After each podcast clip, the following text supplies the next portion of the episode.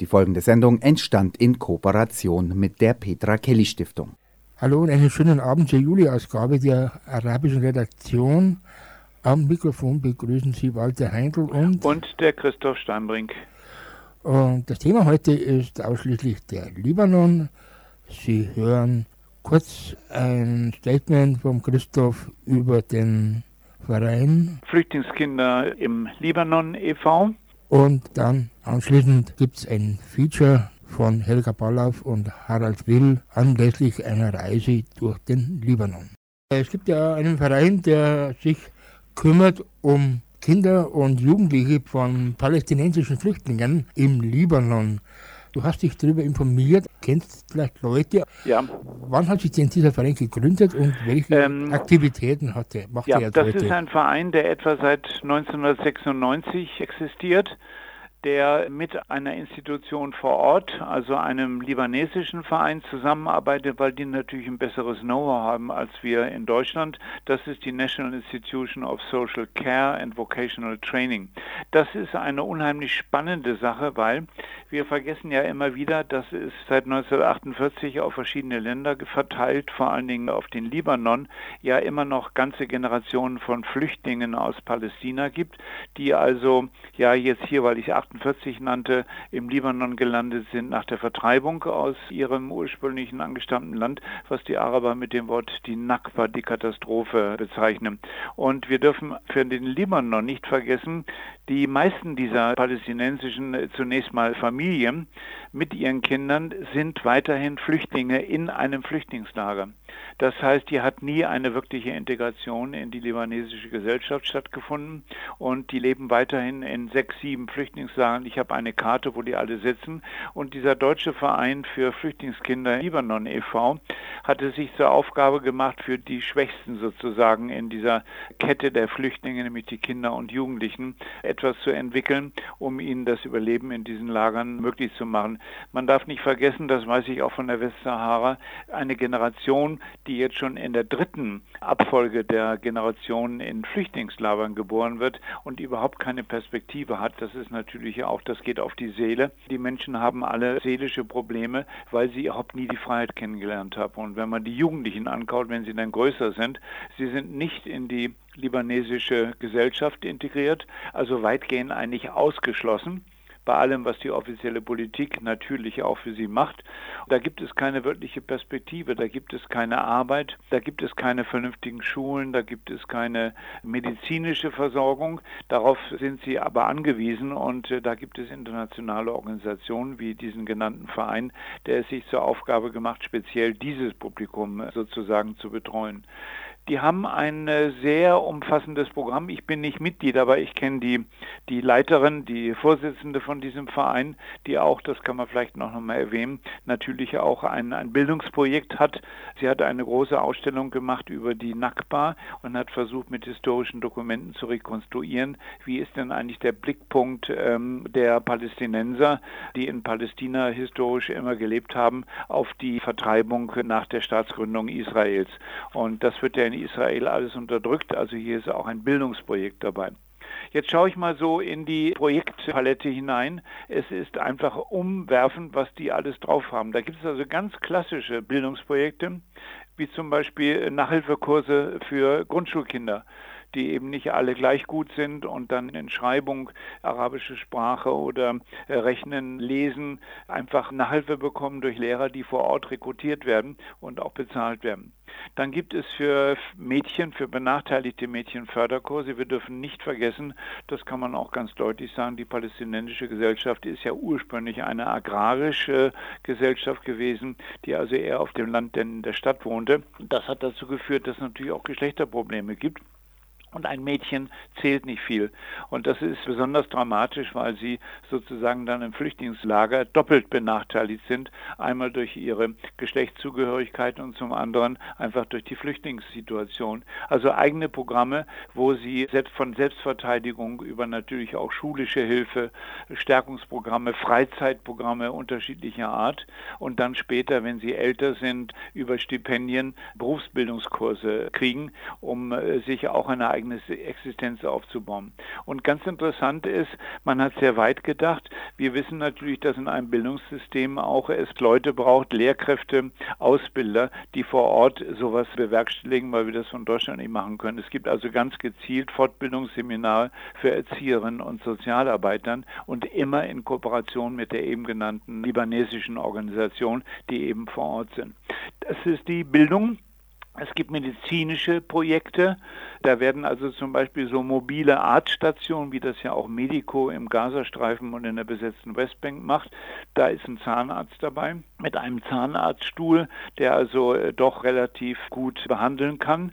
Und die fahren dann eben von Flüchtlingslager zu Flüchtlingslager oder wenn es sehr groß ist, innerhalb des Flüchtlingslagers verschiedene Punkte an. Das ist vorher bekannt und dann stehen die Menschen Schlange und äh, kriegen eine Versorgung. In dem medizinischen Bereich gehört natürlich auch so psychotherapeutische, psychologische Behandlung gerade von Kindern, weil ein Großteil traumatisiert ist. Wir wissen ja, 82, da erinnern wir Eltern uns noch dran, Sabra und Shatila, die Kämpfe in den Flüchtlingslagern, wo also brutal gekämpft worden ist und die Kinder waren eigentlich die ersten Opfer. Zu den medizinischen Projekten gehört natürlich auch, dass man versucht, einmal am Tag so eine gesunde Mahlzeit, die warm ist, äh, den Kindern zu geben. Dann gibt es ganz viele Freizeitprojekte.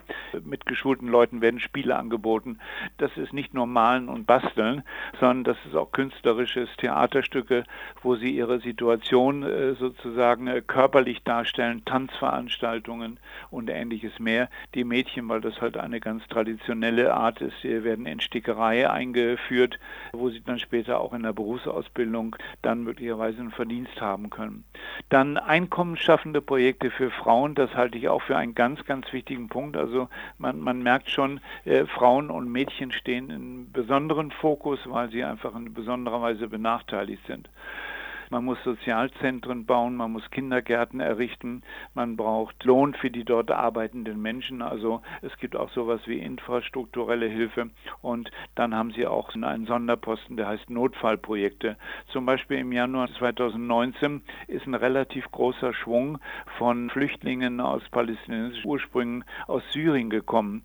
Und das war, soweit ich das erinnere, ein ziemlich knallharter Winter. Die sind auf sehr abenteuerlichen Wegen in den Libanon gekommen und da kümmert sich nach ihrer Ankunft natürlich überhaupt niemand drum, sodass man auch ein Notfallprogramm aufgelegt hat, um den Zelte zu beschaffen, eine erste Grundausstattung, äh, dass sie leben können, Kleidung, Decken, eine Heizmöglichkeit und dann natürlich auch Nahrung. Also Zusammenfassend kann man vielleicht sagen, ein ungewöhnlicher Verein, der relativ klein ist. Ich bin immer erstaunt, was wenige Menschen auf die Beine stellen können und doch sehr wirksam. Und einmal mehr beweist sich, wie toll das ist, wenn man eine Organisation vor Ort hat, die jetzt nicht nur landeskundlich natürlich in einer besonderen Situation ist und äh, einen Blick hat für die wirklichen Probleme, sondern da gibt es auch gar keine Sprachprobleme.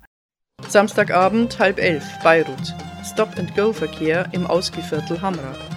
Die Autofenster sind weit geöffnet, lautstark dringen Melodien und Rhythmen hinaus in die laue Abendluft, putschen die Feierfreudigen auf, auf ihrem Weg in angesagte Kneipen und Clubs. Vorglühen auf Libanesisch. Auch auf den Gehsteigen ist Hochbetrieb. Eine verschleierte Frau im schweren langen Mantel schlängelt sich durch die Autoparade hinüber auf die andere Straßenseite.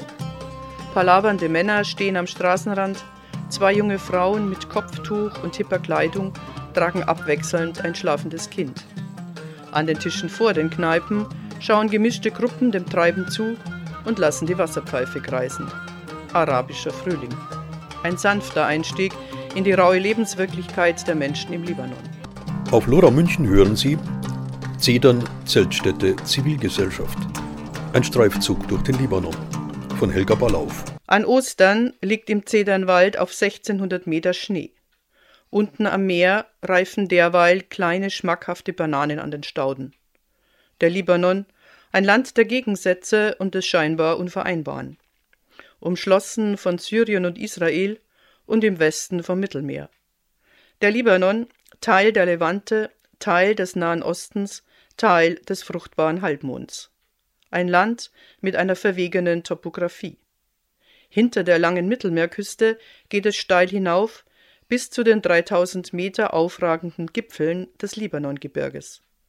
Auf der anderen Seite liegt die fruchtbare Beeka-Ebene, weiter im Osten erneut begrenzt von einem Gebirgszug, dem sogenannten Anti-Libanon. Hinter dem erstreckt sich Syrien. Im Süden schließlich grenzt der Libanon an Israel. Der Libanon in Zahlen. Das Land ist halb so groß wie Hessen. Auf dieser Fläche leben rund sechs Millionen Einwohner. Gut die Hälfte von ihnen lebt und arbeitet in der Hauptstadt Beirut. Von den sechs Millionen Menschen im Land gelten zwei Millionen als Flüchtlinge, etwa eineinhalb Millionen von ihnen sind vor dem syrischen Bürgerkrieg geflohen, etwa eine halbe Million vor 70 Jahren aus Palästina. Man stelle sich das einmal vor. Würden in der Bundesrepublik Deutschland anteilsmäßig so viele Geflüchtete leben wie im Libanon, wären das bei uns an die 27 Millionen Menschen. Der Libanon ist aber auch ein Land der Auswanderer. Geschätzt wird, dass sich etwa sechs bis sieben Millionen Libanesen und Libanesinnen anderswo in der Welt niedergelassen haben, also mehr Menschen als im Land selbst. Zur neuen Heimat der Ausgewanderten wurden vor allem Brasilien, Kanada, Australien oder Westafrika. Von ihren regelmäßigen Geldüberweisungen sind viele Familien im Libanon abhängig. Die Geografie des heutigen Libanon zwischen Meer und Hochgebirge bot von alters her Rückzugsmöglichkeiten für all jene, die Schutz suchten. Ein Beispiel ist das Kadischa-Tal im Norden des Libanongebirges. Weltkulturerbe seit 1998. Weltkulturerbe ist das Tal zum einen wegen der Zeder, dem Nationalsymbol des Libanon. Der Baum mit seinem wertvollen Holz ziert die Landesflagge ebenso wie Geldscheine und Münzen und hat dem Land dereinst den Namen Zedernrepublik eingebracht. Vom Aussterben bedroht und deshalb in bestimmten Regionen wie dem Kadischa-Tal besonders geschützt, sind die Zedern auch ein Symbol für den Raubbau, der im Land jahrhundertelang an der Natur betrieben wurde. Das Kadischer Tal gehört außerdem zum Weltkulturerbe, weil es einst ein Rückzugsort war für die christlichen Maroniten. Eine grüne und zugleich schroffe Gegend. Bei gutem Wetter sieht man das Meer, die Mündung des Kadischer-Flusses. Schaut man in die andere Richtung, fällt der Blick auf die höchsten Gipfel des Libanongebirges. Auf beiden Seiten des Tals sind Einsiedeleien und kleine Klöster auszumachen. An den Steilhängen des Kadischa-Tals blühen Adonisröschen und Mohn, wachsen Ginstersträucher und Olivenbäume. Natürliche Höhlen in den Felswänden säumen den Weg, oft stehen kleine Heiligenfiguren in den Felsnischen. Von den Höhen schießen Wasserfälle herab. Hier und dort sind säuberlich angelegte Terrassen in der Landschaft zu erkennen, Manche werden sogar noch bewirtschaftet. Denn ein paar der Einsiedeleien und Klöster im Kadischa-Tal sind noch bewohnt. Etwa der frühere Sitz des maronitischen Patriarchen, das Kloster zu unserer lieben Frau von Kanoibine. Eine einzelne Nonne hält das Ensemble in Schuss, das Handy stets zur Hand, ihr Draht zur Außenwelt. Die Kirche ist halb in den Fels geschlagen. Byzantinisch anmutende Fresken zieren die Wände. Die Maroniten kommen aus der Tradition der Ostkirche, erkennen aber den Papst in Rom an. Und im Gottesdienst wird selbstverständlich auf Arabisch gebetet und gesungen. Wer erklären will, wie der Staat Libanon funktioniert, beginnt am besten im Jahr 1932. Damals fand die bisher letzte Volkszählung statt. Deren Ergebnisse prägen nach wie vor das staatliche Gefüge. Bis heute spielt eine entscheidende Rolle, wie viele Gläubige eine Religionsgemeinschaft damals hatte. Denn öffentliche Ämter werden nach dem konfessionellen Proporz vergeben. Dabei ist es ein offenes Geheimnis, dass sich in den fast 90 Jahren seit 1932 die zahlenmäßigen Anteile der Maroniten, Sunniten und Schiiten kräftig verschoben haben. Die christlichen Maroniten haben numerisch ihre Vormachtstellung längst verloren. Schätzungsweise ein Drittel der Bevölkerung ist inzwischen schiitisch. Und die Sunniten wären wohl die stärkste Kraft im Land, wenn Flüchtlinge zählen würden. Denn die allermeisten Menschen in den Palästinensercamps und sehr viele in den syrischen Flüchtlingslagern sind Sunniten. Doch dieses Fass macht niemand auf. Mit der Unabhängigkeit, nach dem Bürgerkrieg und vor der letzten Parlamentswahl wurde der Verteilungsschlüssel zwischen den Glaubensgemeinschaften allerdings leicht angepasst. Aber nach wie vor gilt, der Präsident im Libanon ist ein maronitischer Christ, der Regierungschef ein Sunnit und der Parlamentspräsident ein Schiit. Das klingt einfach, doch es ist viel komplizierter, weil es im Libanon 18 anerkannte Religionsgemeinschaften gibt. Unter anderem die griechisch-katholischen und die griechisch-orthodoxen Christen, die armenisch-apostolische und die armenisch-katholische Kirche, die syrisch-orthodoxen und die syrisch-katholischen Christen, die syrischen Alawiten und die Drusen. Und sie alle wollen Stellen in Regierung und Staatsapparat besetzen, streng nach Proporz und unter Berücksichtigung der jeweiligen Wahlergebnisse versteht sich. Konkordanzdemokratie heißt das dann, die Quadratur des Kreises. Kein Wunder, dass die Regierungsbildung nach der letzten Parlamentswahl fast neun Monate gedauert hat. Apropos Wahl. Libanesinnen und Libanesen wählen nicht an ihrem Wohnort, sondern dort, wo sie geboren wurden. Auch das zementiert die Verhältnisse und lässt kaum Spielraum für politisch neue Ansätze. Bei der Parlamentswahl im Mai 2018 kandidierte beispielsweise eine überkonfessionelle Liste zu der sich 21 zivilgesellschaftliche Organisationen zusammengefunden hatten, Koluna Watani. Eine Kandidatin in Beirut wurde tatsächlich ins Parlament gewählt, eine zweite verpasste den Sitz aber knapp. Was Wunder, denn viele Anhänger und Sympathisantinnen von Koluna Watani konnten gar nicht in Beirut, sondern mussten am Geburtsort wählen. Einerseits ist der Libanon stolz auf das Prädikat im Nahen Osten neben Israel die einzig funktionierende Demokratie zu sein, andererseits leistet sich das Land aber eine Staatsverfassung, die eng und unbeweglich wie ein Korsett ist und uralte Strukturen und Mechanismen festschreibt. Dieses System passt den drei einflussreichen Kräften im Land, den Familienclans, den Warlords und den Kirchenfürsten gut in den Kram. So können sie untereinander weitgehend ungestört die Zugänge zu Macht und Geld auskungeln, noch. Thema in dieser Stunde auf Lora München Zedern Zeltstätte Zivilgesellschaft. Ein Streifzug durch den Libanon. Das Gebiet des heutigen Libanon ist biblisches Territorium. Das löst Assoziationen aus. Etwa zu dem Thema Wählen am Geburtsort statt am aktuellen Wohnsitz. Gibt es da nicht die Geschichte von Josef und der hochschwangeren Maria, die einst nach Bethlehem, der Herkunftsstadt Josefs, ziehen mussten, um sich eintragen zu lassen? Ja, richtig. Eintragen musste sich Josef schon. Allerdings ging es in der Geschichte des Neuen Testaments nicht um eine Wahl, sondern um eine Volkszählung. Aber das Prinzip zurück zu den Wurzeln verbindet beides. Symbolisch. Sehr konkret dagegen werden die biblischen Bezüge in Sidon, arabisch Saida genannt, einer Hafenstadt südlich von Beirut.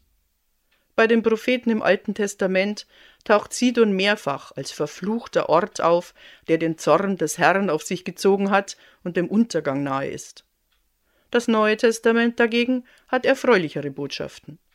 Es wird berichtet, dass Jesus in der Gegend von Sidon Wunder wirkte.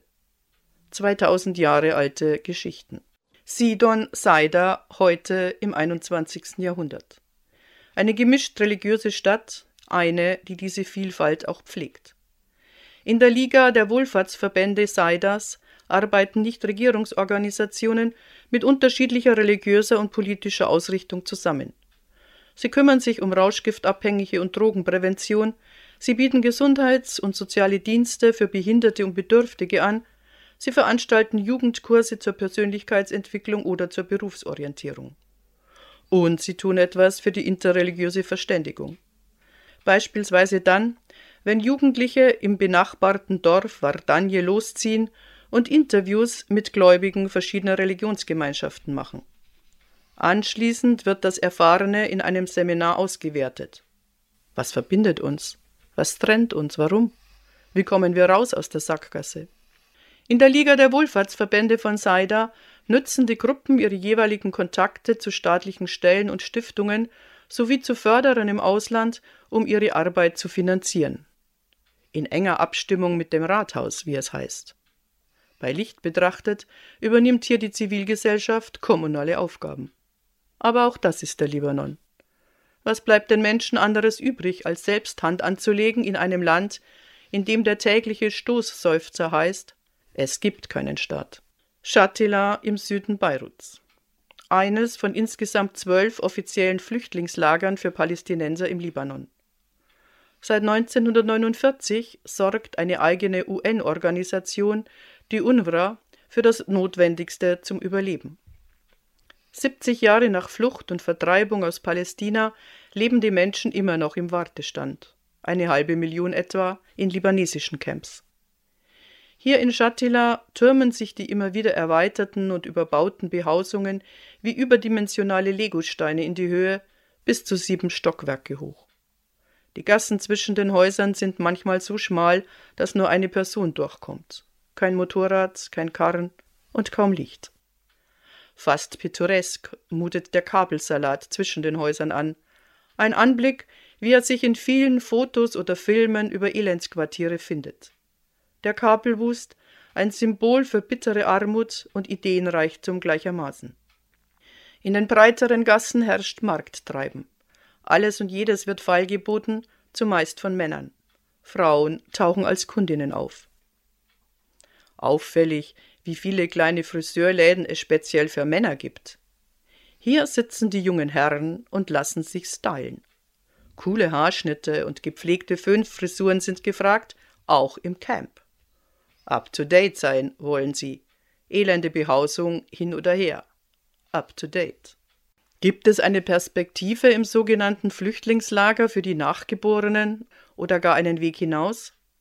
Wer im Libanon als palästinensischer Flüchtling geboren wurde, hat so gut wie keine Chance, diesen Status loszuwerden. Es gibt Schulen in Shatila und den anderen Camps. Ja, selbst ein Studium ist möglich.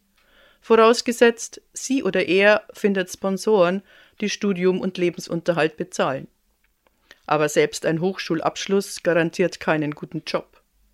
Berufsständische Regelungen im Libanon verwehren den Flüchtlingen den Zugang zu vielen anspruchsvollen Tätigkeiten, zumindest die angemessene Bezahlung. Denn die diplomierte palästinensische Architektin kann zwar Arbeit in einem Architekturbüro finden, sie kann für den Kunden das Traumhaus entwerfen. Unterschreiben aber darf sie den Bauplan nicht. Das müssen libanesische Kollegen tun mit der Folge, dass sie nie über den Status und das Gehalt einer Zuarbeiterin hinauskommt. Für die Mehrheit der Menschen in den palästinensischen Flüchtlingscamps bleibt ohne dies nur die Beschäftigung in schlecht bezahlten Einfachjobs. Arbeitslosigkeit und Armut sind groß, ein Volk ohne Perspektive. Palästinensische Flüchtlinge im Libanon, ein Volk im Wartestand. Aber warten worauf? Im Flüchtlingscamp Shatila im Süden Beiruts sind alle paar Meter riesengroße Porträts von Yassir Arafat zu sehen. Als junger Kämpfer der palästinensischen Befreiungsorganisation PLO oder als alter Führer, der sich ganz dem politischen Kampf verschrieben hatte und für seinen Ausgleich mit Israel 1994 sogar den Friedensnobelpreis erhielt. Der Mythos Arafat scheint bei vielen Menschen in Shatila nach wie vor zu wirken. Die PLO jedenfalls ist in den Flüchtlingslagern die tonangebende Kraft. Sie koordiniert die Arbeit der diversen politischen Fraktionen in der Campverwaltung.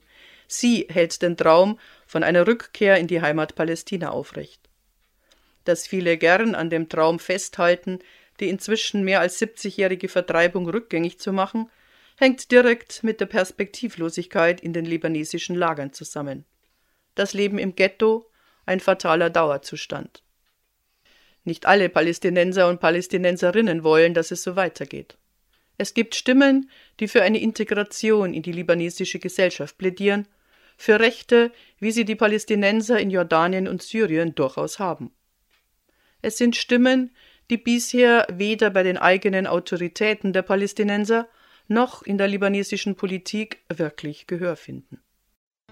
Sie hören die Sendung der arabischen Redaktion mit dem Thema Zedern Zeltstätte Zivilgesellschaft. Ein Streifzug durch den Libanon.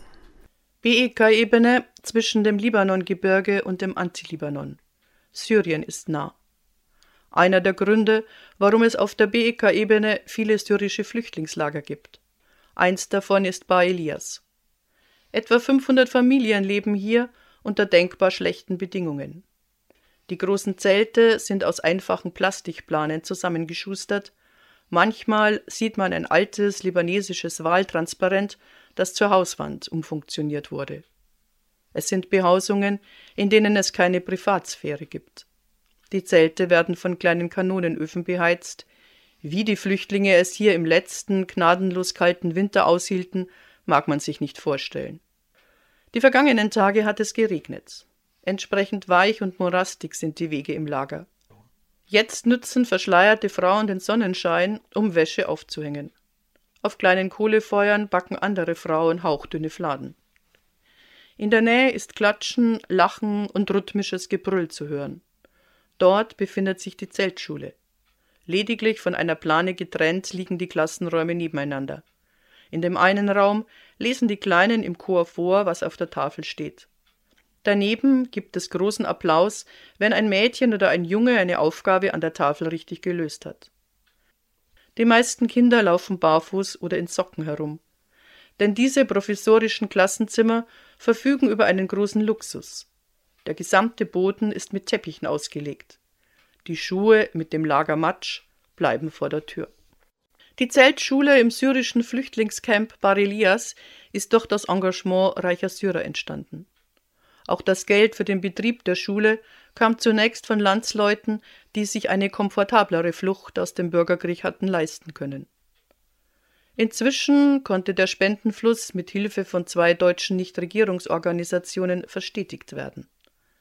Es unterrichten syrische Lehrkräfte nach syrischen Lehrplänen. Ein Zeichen dafür, dass die Menschen hier so schnell wie möglich zurück wollen.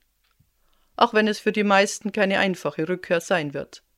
Ins gemachte Nest kann sich in der zerbombten Heimat niemand setzen. Noch schlechter, als in Syrien ganz neu anzufangen, ist für viele Familien allerdings die Aussicht, noch länger hier im Libanon ausharren zu müssen. Die Männer haben zwar meist Arbeit auf den Feldern der BEK-Ebene, aber das Geld geht fürs pure Überleben drauf. Aber jetzt gleich zurück? Das wollen sie auch nicht.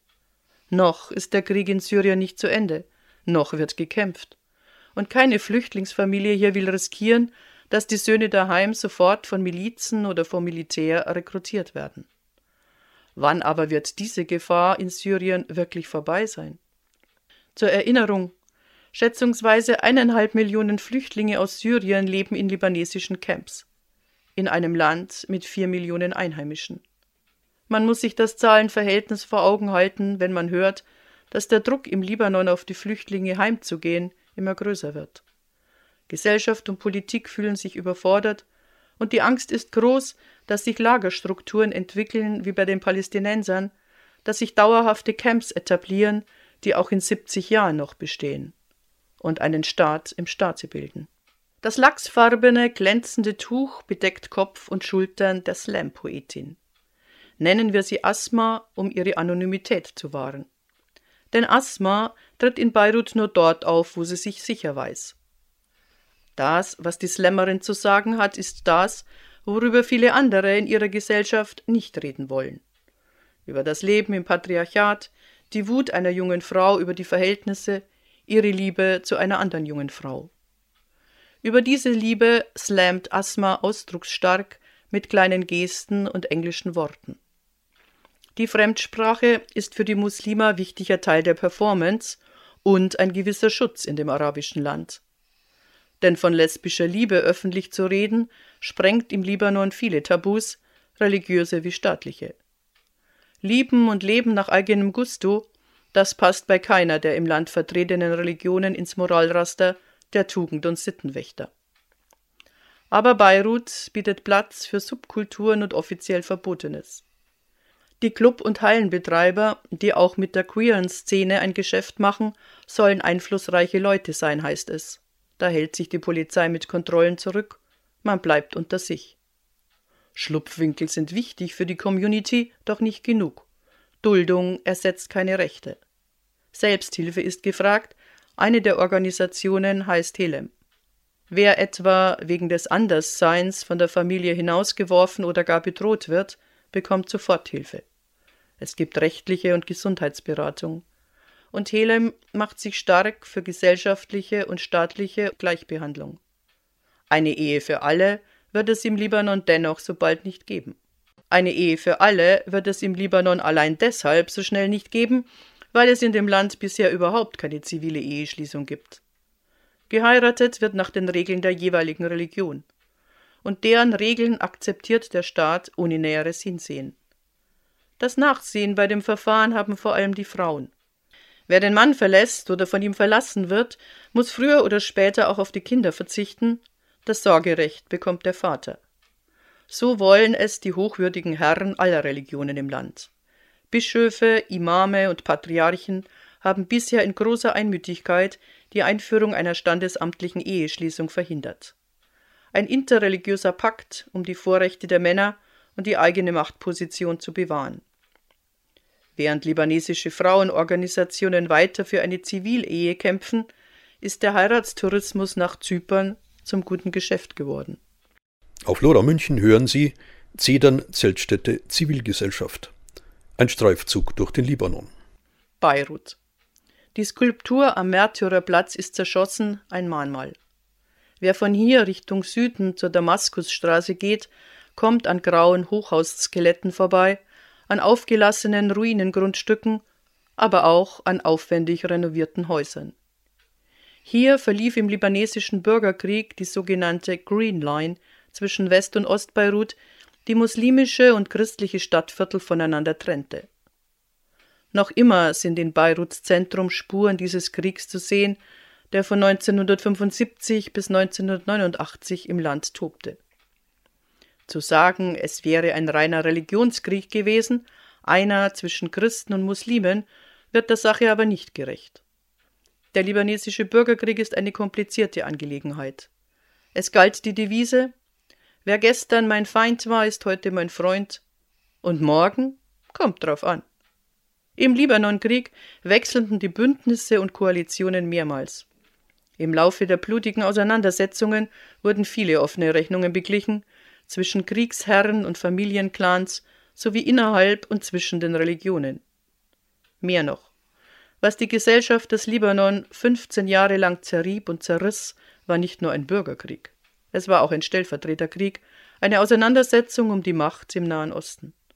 Ein Krieg, mit massiven ausländischen Interventionen.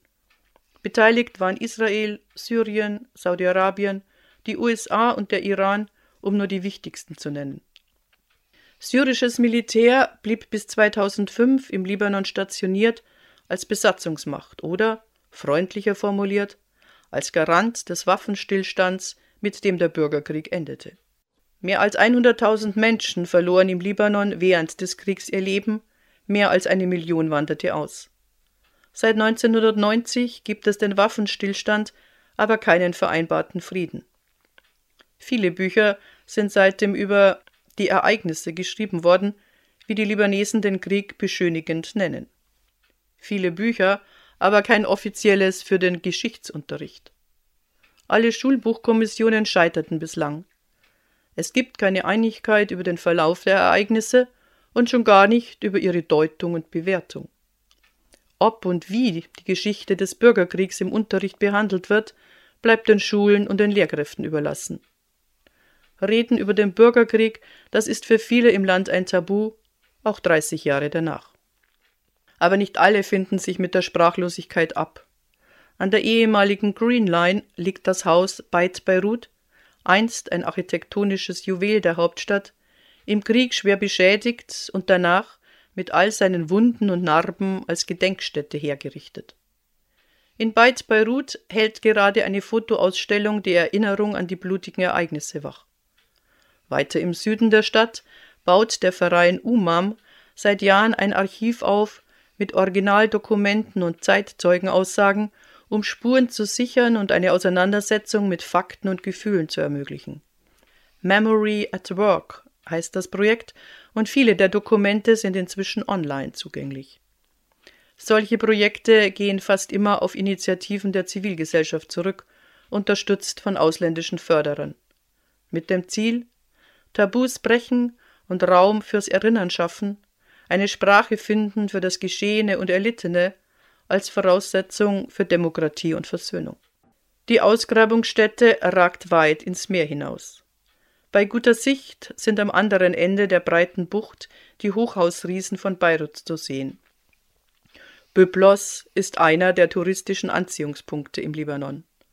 Seit 1984 gehört Byblos zum Weltkulturerbe. Der Ort schaut auf eine 7000-jährige Geschichte zurück. Wer im Lauf der Jahrhunderte nicht alles durch diesen Landstrich gezogen ist, die Ägypter, die Assyrer, die Perser, die Griechen, die Römer, die Byzantiner, die Kreuzritter, die Osmanen. Aus dem fünften Jahrtausend vor Christus stammen die ältesten Siedlungsspuren. Das, was hier an der Meeresküste ausgegraben wurde, erinnert vor allem an die Herrschaft der Phönizier. An ein Volk, das im ersten Jahrtausend vor Christus einflussreich war.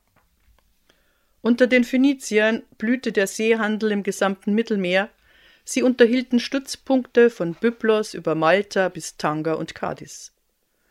Was die Phönizier außerdem berühmt machte, sie entwickelten die erste bekannte Alphabetschrift. Es war ein semitisches Volk, gehörte also zur gleichen Sprachfamilie wie die Araber und die Hebräer. Auch von den Eroberern, die nach den Phöniziern kamen, sind in Byblos einzelne Spuren zu finden. Groß und mächtig steht beispielsweise die Ruine einer Kreuzritterburg mitten im Ausgrabungsgelände. Nach den Kreuzzügen verlor der Ort dann an Bedeutung. Byblos blieb ein einfaches Fischerdorf, bis die französischen Archäologen kamen und mit den Ausgrabungen begannen. Beirut, Paris des Nahen Ostens. So wurde die libanesische Hauptstadt früher gerne bezeichnet. Das war vor dem Beginn des Bürgerkriegs, ist also fast 50 Jahre her. Auf alten Schwarz-Weiß-Postkarten ist etwas von diesem Flair zu erahnen. Es gab der Stadt den Beinamen Paris des Nahen Ostens. Zu sehen sind stattliche Bürgerhäuser mit Erkern und Nischen und schmiedeeisernen Balkonen, gepflegte Boulevards, ausladende Plätze mit Elementen französischer Gartenbaukunst. Nur die von Palmen gesäumten Alleen lassen Paris vergessen. Heute präsentiert sich Beirut mit einer schier endlosen Anzahl an Wolkenkratzern aus Stahl, Glas und Beton, mit teils extravaganter Architektur. Für ein Publikum, das sich Extravaganz leisten kann. In direkter Nachbarschaft stehen die Überbleibsel des Bürgerkriegs. In einzelnen Stadtvierteln wie Chemaise lässt sich die französische Periode noch erahnen. Nicht nur die renovierten Bauten erinnern daran, sondern auch Straßen und Firmenschilder und die Werbung in Französisch. Der Libanon war 20 Jahre unter dem Mandat Frankreichs von 1923 bis 1943, von der Zerschlagung des Osmanischen Reiches bis zur Unabhängigkeit. Noch heute ist der Einfluss Frankreichs auf den Geldscheinen abzulesen. Auf der einen Seite steht der Wert der Banknote in arabischen Ziffern und Buchstaben, auf der anderen Seite auf Französisch. War früher Französisch in den libanesischen Schulen die unumstrittene zweite Sprache neben dem Arabischen, so wird inzwischen immer öfter auch auf Englisch unterrichtet. Im Alltagsleben ist, bis auf wenige Ausnahmen, Englisch omnipräsent. McDonald's Drive-Thru, Starbucks, Cadillac. Es sind nicht nur die US-amerikanischen Marken, die mit ihrer Werbung das Stadtbild von Beirut beherrschen. Auch die vielen Beauty-Kliniken der Hauptstadt preisen auf Plakatwänden ihre Dienste in Englisch an. Eine junge Frau, überlebensgroß, zeigt strahlend ihre neu gestaltete Brustpartie. Perfect Timing, Perfect Result. Auch für Schönheitsoperationen am Mann wird kräftig geworben. In der libanesischen Hauptstadt leben schätzungsweise zweieinhalb Millionen Einwohner. Aber es gibt keinen öffentlichen Nahverkehr. Wer von A nach B kommen will, geht zu Fuß, fährt mit dem eigenen Auto, nutzt auf ausgewählten Strecken einen privaten Sammeltransport oder steigt ins Taxi. Die Taxifahrer in Beirut haben spezielle Kurzstreckentarife entwickelt. Das Leben in Stadt und Land ist teuer. Ein besonders krasser Fall sind die Preise für Strom und Wasser. Wer nicht mehrere Stunden am Tag auf Licht oder Wasser verzichten will, hat keine andere Wahl, als doppelt zu zahlen an den staatlichen Pflichtanbieter, der jedoch weder bei der Elektrizität noch beim Wasser die Vollversorgung garantieren kann, und an private Anbieter, die teils horrende Preise verlangen. Deshalb der Stoßseufzer der Libanesen es gibt keinen Staat. Die öffentliche Hand kann die Grundversorgung in vielen Bereichen nicht garantieren, weder bei Strom und Wasser noch bei der Müllabfuhr, noch bei Gesundheitsdiensten und sozialer Absicherung. Ein bemerkenswerter Ort auf 1000 Höhenmetern.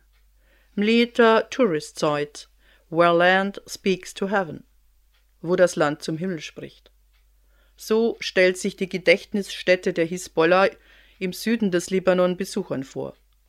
Mleta, knapp 30 Kilometer von Israel entfernt. Ein bemerkenswerter Ort für Touristen. Hier oben präsentiert sich Hisbollah als die Widerstandskraft im Land, die es allein mit dem Feind aufgenommen hat und schließlich siegreich war. Der Feind, das ist Israel. Hisbollah, das ist Miliz und Partei zugleich, die Partei der Schiiten im Libanon. Bei uns im Westen wird Hisbollah schnell und gern mit einer Terrortruppe identifiziert, die gegen Israel kämpft. So einfach ist es aber nicht. Auch wenn Leeta, die Gedächtnisstätte der Hisbollah, alle Klischees zu bestätigen scheint.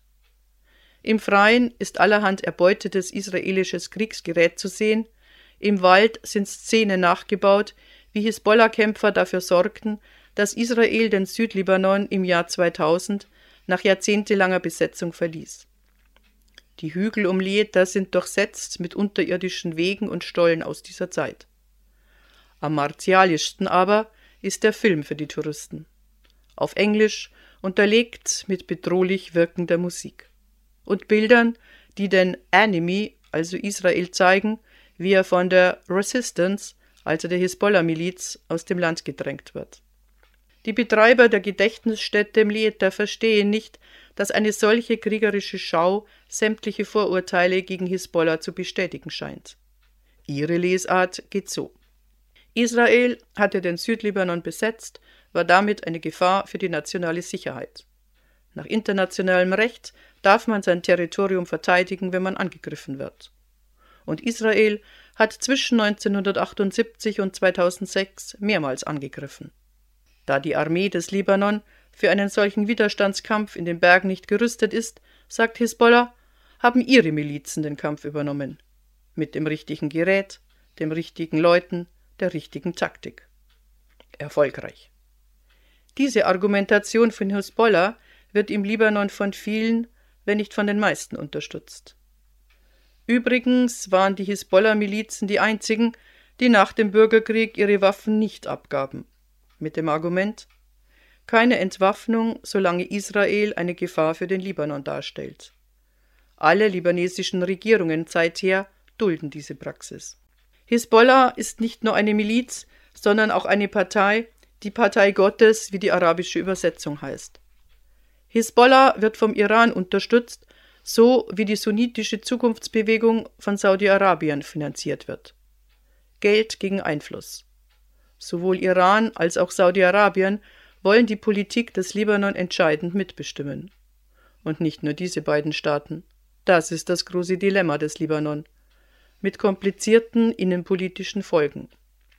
Beispiel Hisbollah. Bei den jüngsten Parlamentswahlen war die Partei der Schiiten sehr erfolgreich, erhielt offenbar auch Stimmen von Sunniten und Christen. Nicht nur deswegen muss die Hisbollah-Fraktion im Parlament bedächtig agieren. Unter ihrem Dach gibt es parteilose Abgeordnete, die gewählt wurden, weil sie vor Ort als absolute Autorität gelten. Und zur Hisbollah-Fraktion gehören auch christliche Abgeordnete von der Freien Patriotischen Bewegung. Das ist die Partei des maronitischen Staatspräsidenten Michel Aoun. Eine Konstellation, die uns befremdlich erscheinen mag, aber solche Zweckbündnisse gibt es im Libanon auf allen Seiten. Taktische Winkelzüge und Arrangements auf Zeit, das ist es, was dieses Land im Nahen Osten bislang zusammenhält. Wer sich mit der Geschichte des heutigen Libanon beschäftigt, erkennt wiederkehrende Muster. Diese Gegend zwischen Meer und Gebirge war für die jeweils herrschende Großmacht schwer zu kontrollieren und für Eroberer ebenso. Denn für Aufmüpfige gab es immer schnelle Fluchtmöglichkeiten übers Wasser oder den Rückzug in die Berge. Kluge, ferne Herrscher waren deshalb zufrieden, wenn die Bevölkerung vor Ort regelmäßig Abgaben zahlte und ruhig blieb. Auf diese Weise mischten sich in der Gegend spätrömische, byzantinische und arabische Einflüsse. Die Leute lebten ihr Leben. Im besten Fall. Denn, sagen Forscher, Das war ein prekäres Gleichgewicht, schnell aus dem Lot zu bringen. Stabil blieb es nur dann, wenn niemand das Motto Leben und Leben lassen störte. Wenn man zusammenhielt, trotz aller religiösen und kulturellen Unterschiede. Wenn keiner der Familienclans auf die Idee kam, den Ton angeben und Macht auch über andere Clans ausüben zu wollen. Und ruhig blieb es auch immer nur so lange, solange die fernen Herrscher sich raushielten. Duldsamkeit gegenüber anderen Religionen, Austarieren der Machtbalance im Land, Fernhalten des Einflusses von außen, das wirkt wie eine Handlungsanleitung für den Libanon heute. Ein Rezept, um die sichere Existenz seiner Bevölkerung und die friedliche Entwicklung seiner Gesellschaft zu gewährleisten. Das war Zedern, Zeltstätte, Zivilgesellschaft. Ein Streifzug durch den Libanon. Manuskript und Sprecherin Helga Ballauf. So, nun sind wir wieder am Ende dieser arabischen Redaktion angekommen. Am Mikrofon verabschiedet sich Walter Heindl. Und der Christoph Steinweg. Und unsere nächste Sendung wird im August sein. Die eben gehörte Sendung entstand in Kooperation mit der Petra Kelly Stiftung.